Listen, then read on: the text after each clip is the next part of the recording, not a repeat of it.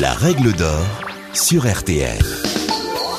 Bonjour, c'est Julien Courbet. Retrouvez désormais chaque semaine l'inimitable règle d'or en podcast avec les avocats, les mêmes qui interviennent chaque jour dans Ça peut vous arriver sur RTL et M6. Que faire? Que dit la loi? Quel recours? Nos ténors du barreau répondent ici aux questions que vous vous posez. Copropriété. Comment racheter une partie commune de mon immeuble? C'est un fond de cours bien exposé dont je ferai bien un petit bout de jardin. Aucun occupant de l'immeuble ne s'y rend jamais. Je ne vois vraiment pas à qui il manquerait. Encore faut-il que j'en persuade la copropriété. Maître Anne Cadoré vous explique justement ici comment faire pour racheter une partie commune.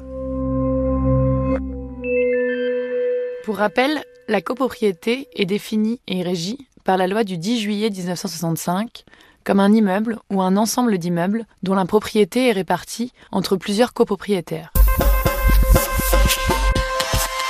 Chaque copropriétaire possède une partie privative, le logement, la cave, son parking, et une cote-part des parties communes qui est exprimée en tantièmes.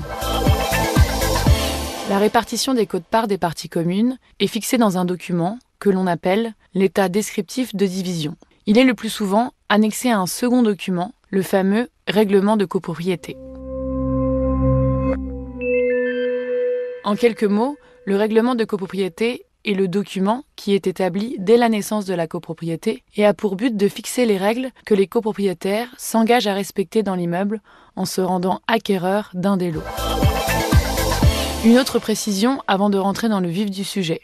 La cote-part des parties communes de chaque copropriétaire fixe évidemment le montant des charges de copropriété dont il est redevable, mais également et surtout le nombre de voix dont il dispose lors des votes en Assemblée générale. Maintenant que les bases ont été rappelées, la question qui nous intéresse est le rachat d'une partie commune par un copropriétaire. Pour donner un exemple concret, il arrive qu'un copropriétaire ait acquis tous les logements présents à un étage et souhaite créer un grand logement en cassant les cloisons, empiétant ainsi sur les parties communes, tel qu'un couloir entre deux logements privatifs.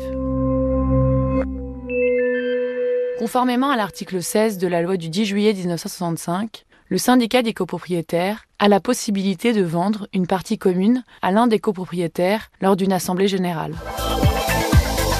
Quel intérêt pour le syndicat des copropriétaires? Tout simplement la baisse des charges d'entretien des parties communes et une augmentation de sa trésorerie puisqu'il va acquérir le prix de rachat de la partie commune concernée.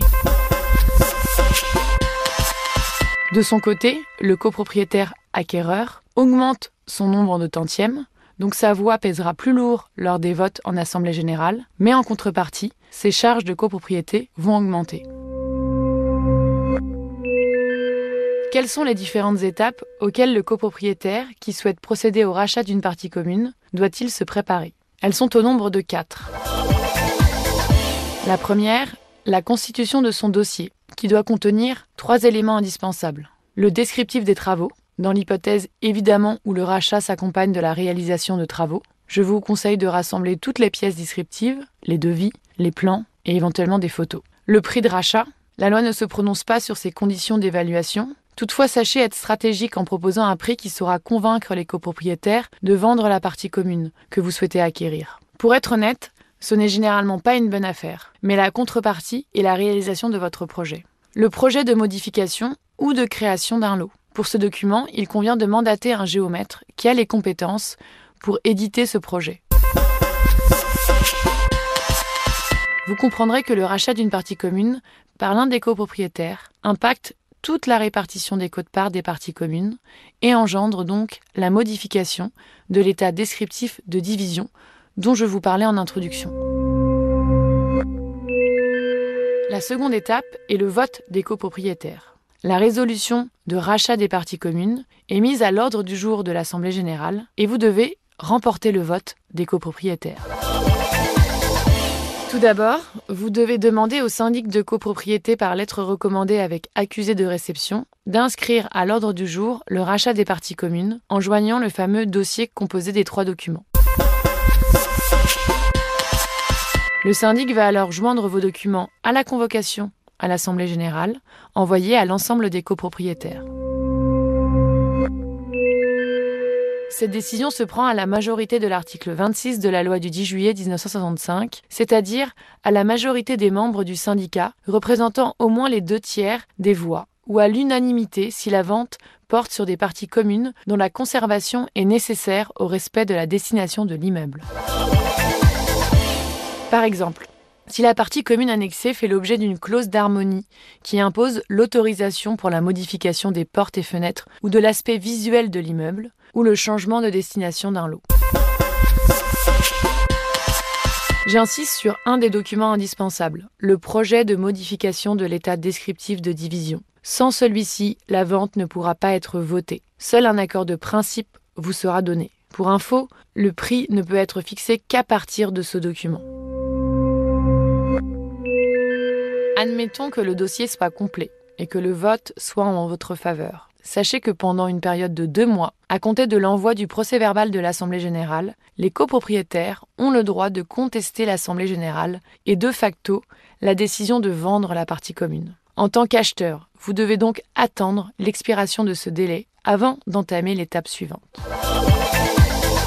La troisième étape, la rédaction de l'acte de vente et du nouvel état descriptif de division par un notaire. Une fois la décision approuvée en Assemblée générale et que vous avez obtenu le certificat de non-retour délivré par le syndic, il convient de mandater un notaire.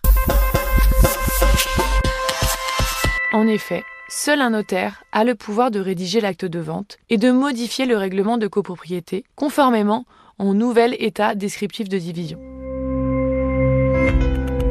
La quatrième étape, le paiement du prix de vente fixé en Assemblée générale. L'acquéreur verse la somme fixée lors de l'Assemblée générale au syndicat des copropriétaires. Pour rappel, le syndic étant le représentant légal du syndicat, c'est à lui que revient le pouvoir de reverser le montant du prix de vente à tous les copropriétaires à la hauteur de leur quote-parle des parties communes. Compte tenu de la complexité de cette procédure, je vous recommande l'accompagnement par un avocat. Vous venez d'écouter le podcast des règles d'or de l'émission Ça peut vous arriver. Retrouvez tous les épisodes de ce podcast sur l'application RTL, sur rtl.fr et sur vos plateformes favorites.